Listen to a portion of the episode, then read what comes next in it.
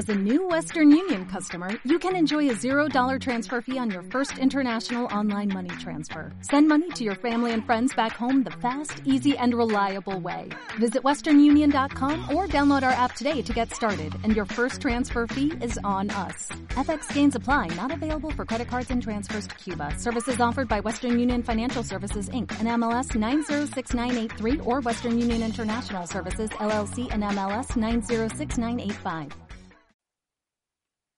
Bienvenido a un episodio más de Economía en Corto. Esta vez vamos a hablar de una sección un tanto diferente, pero que también tiene que ver con la economía.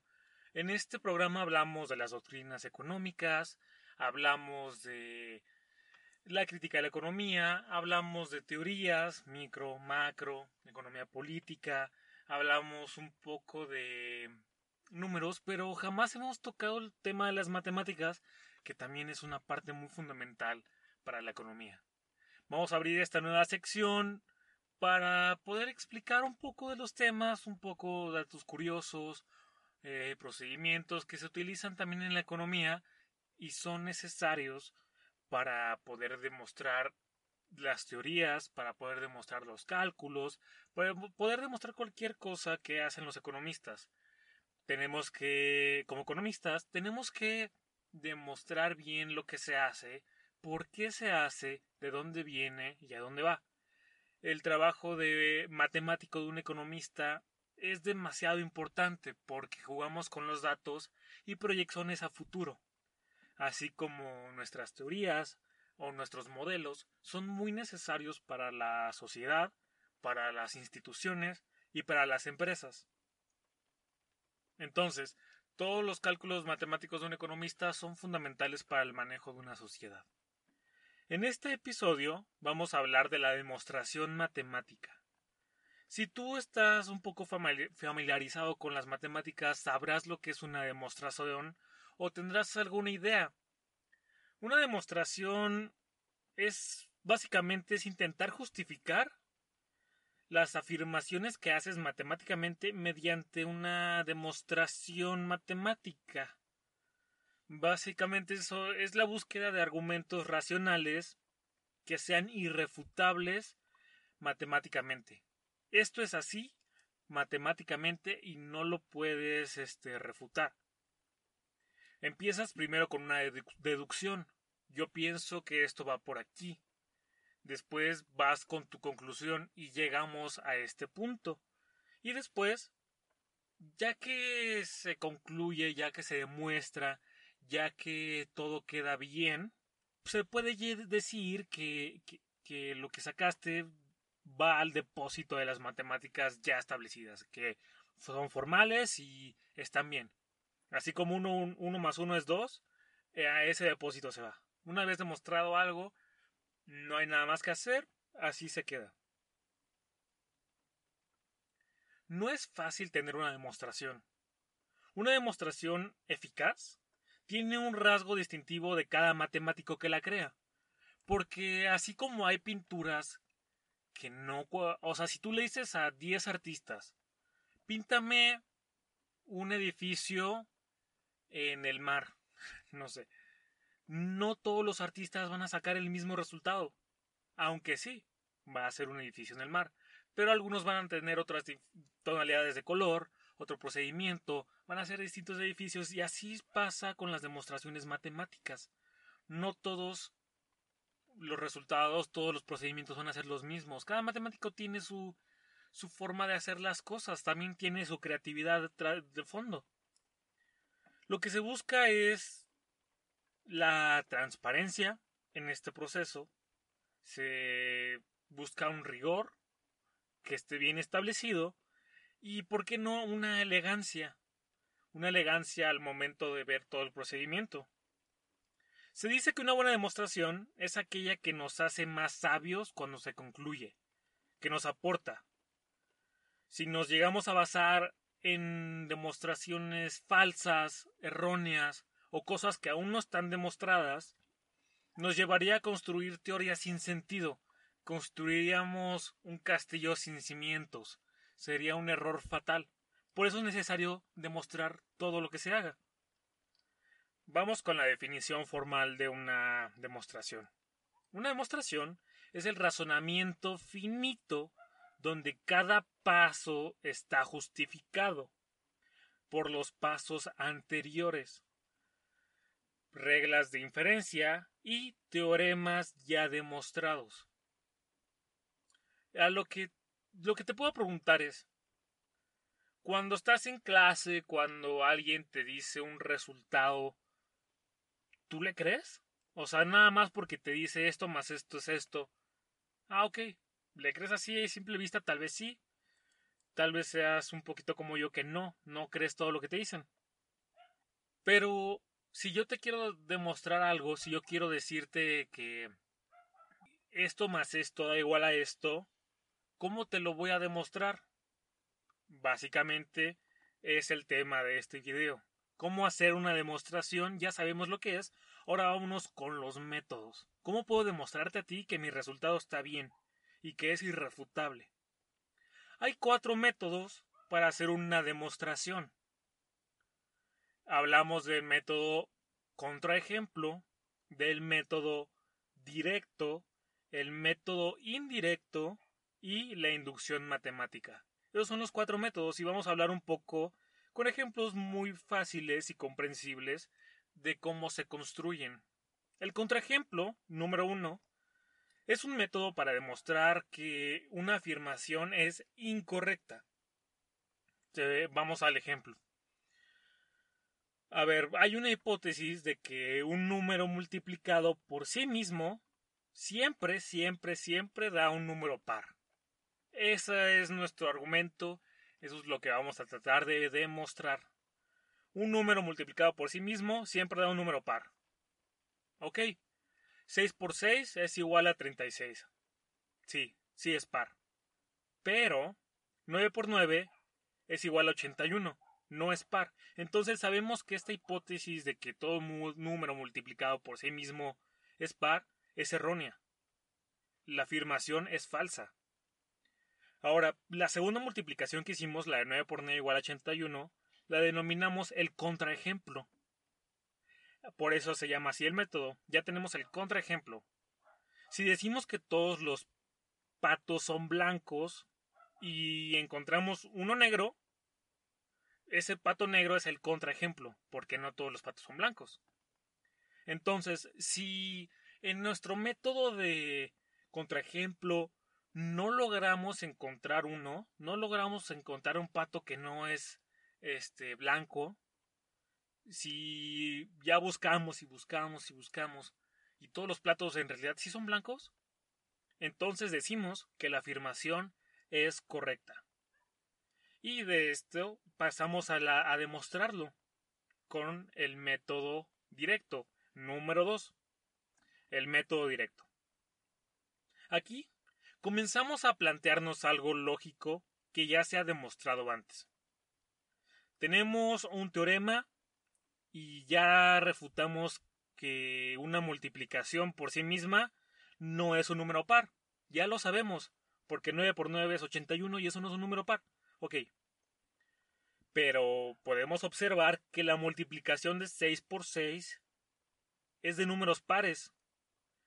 Y 9 por 9, el contraejemplo, es un número impar. El 9 es un número impar, pero el 6 es un número par. Entonces, Aquí hay dos cosas. Inciso A. Podemos cambiar la hipótesis.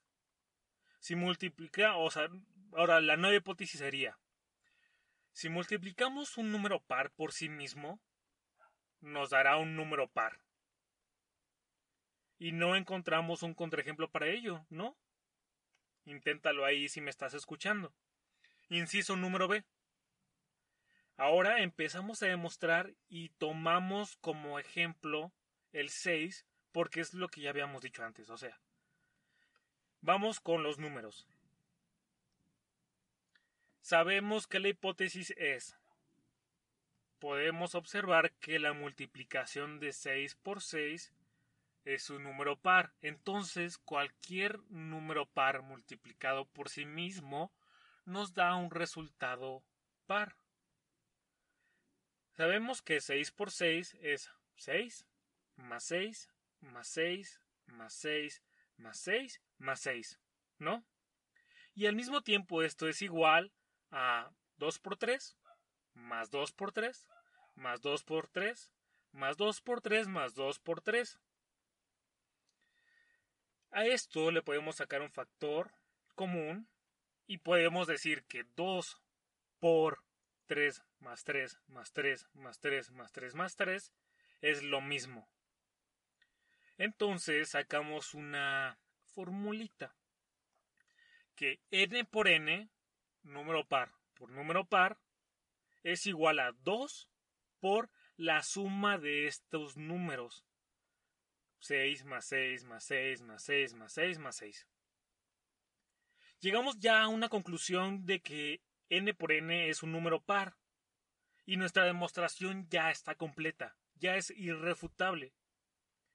Y al final de cada demostración, se antes, un dato este curioso, al final de cada demostración se le pone QED. Esto viene de Euclides. Los filósofos y matemáticos sabrán de quién estoy hablando. Que, que, que QED significa Quod erat demonstratum, que ya está demostrado.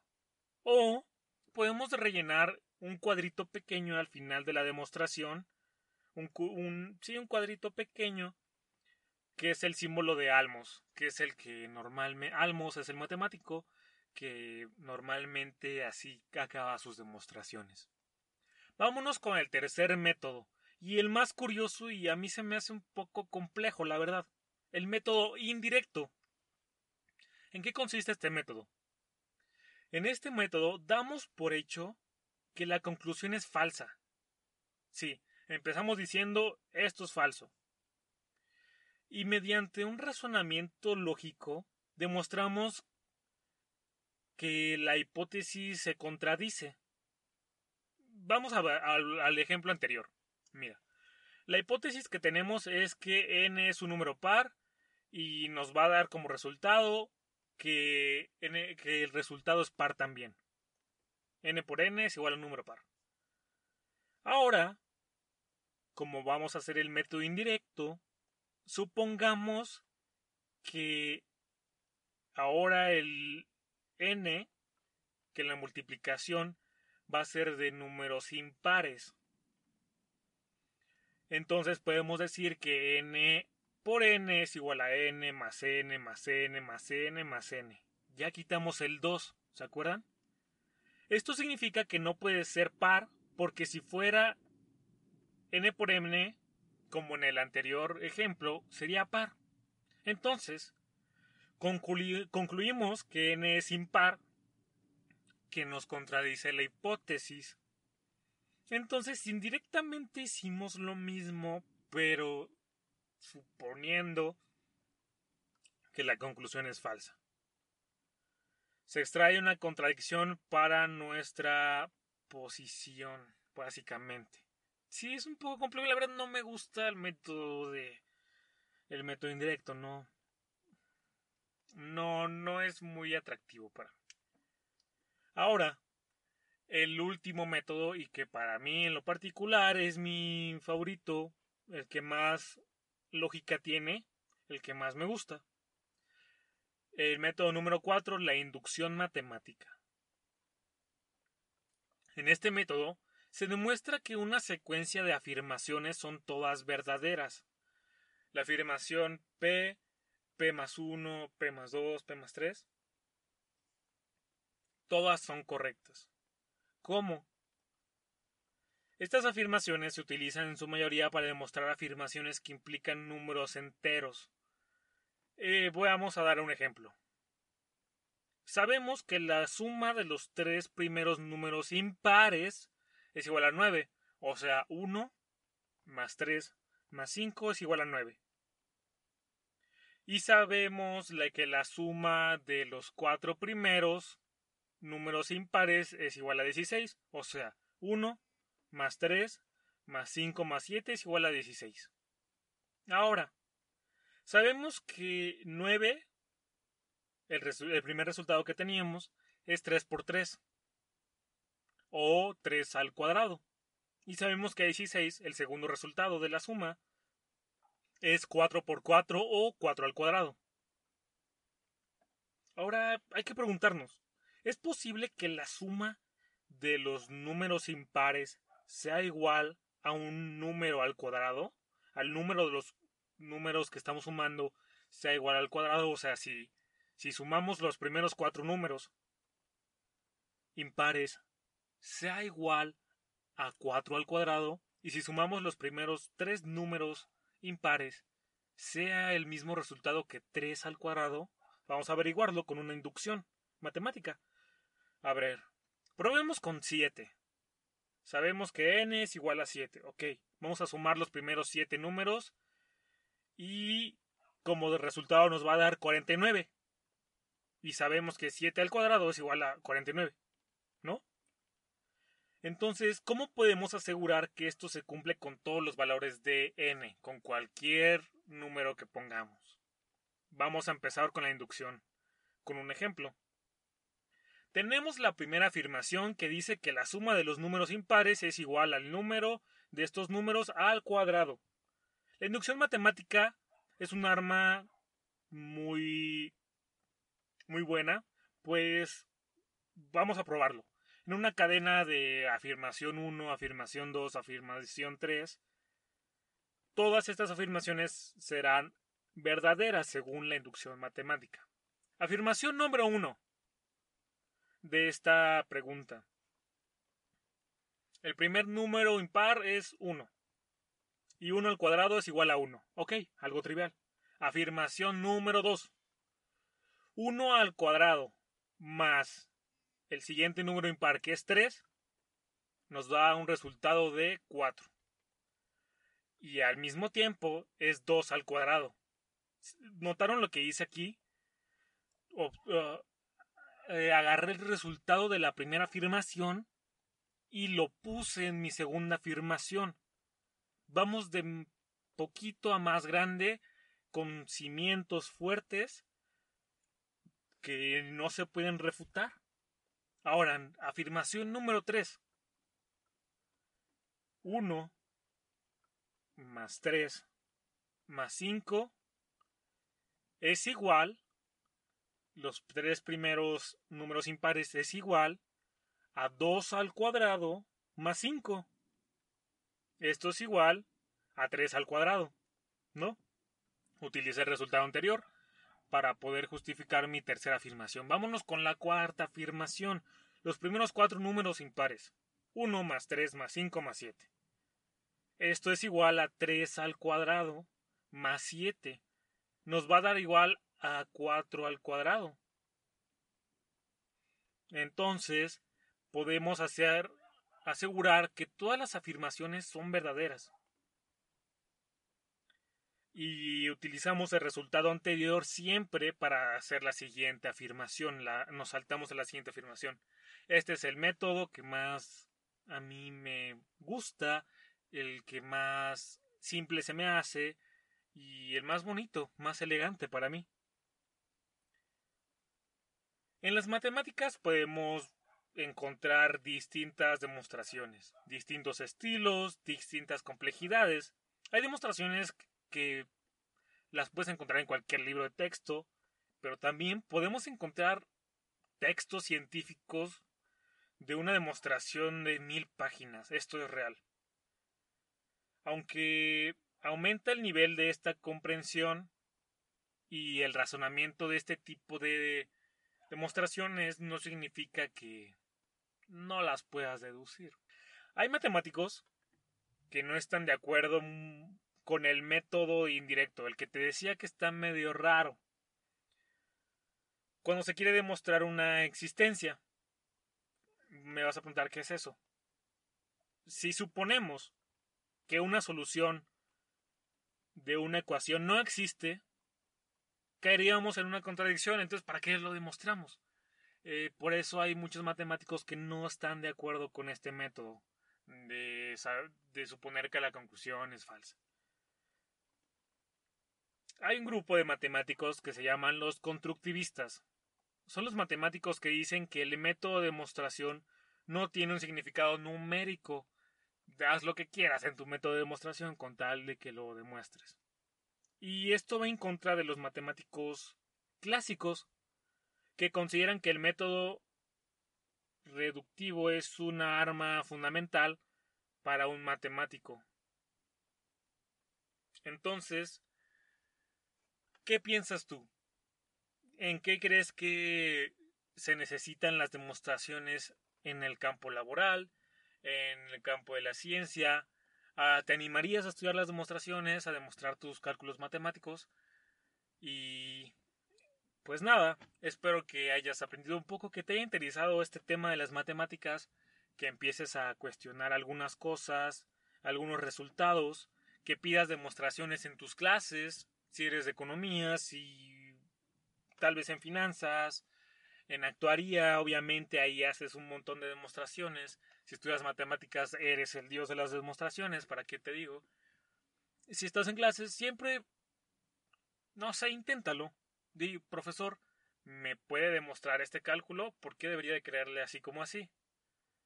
Y bueno, si no sabe, sabrás qué calidad de profesor tienes. Espero que te haya gustado, que hayas aprendido. Y pues nada, muchas gracias por haberme escuchado. Y espero que me puedas decir qué próximo tema de las matemáticas te gustaría aprender. Estamos probando con esto, así que pues nada. Te dejo, que descanses. Bye.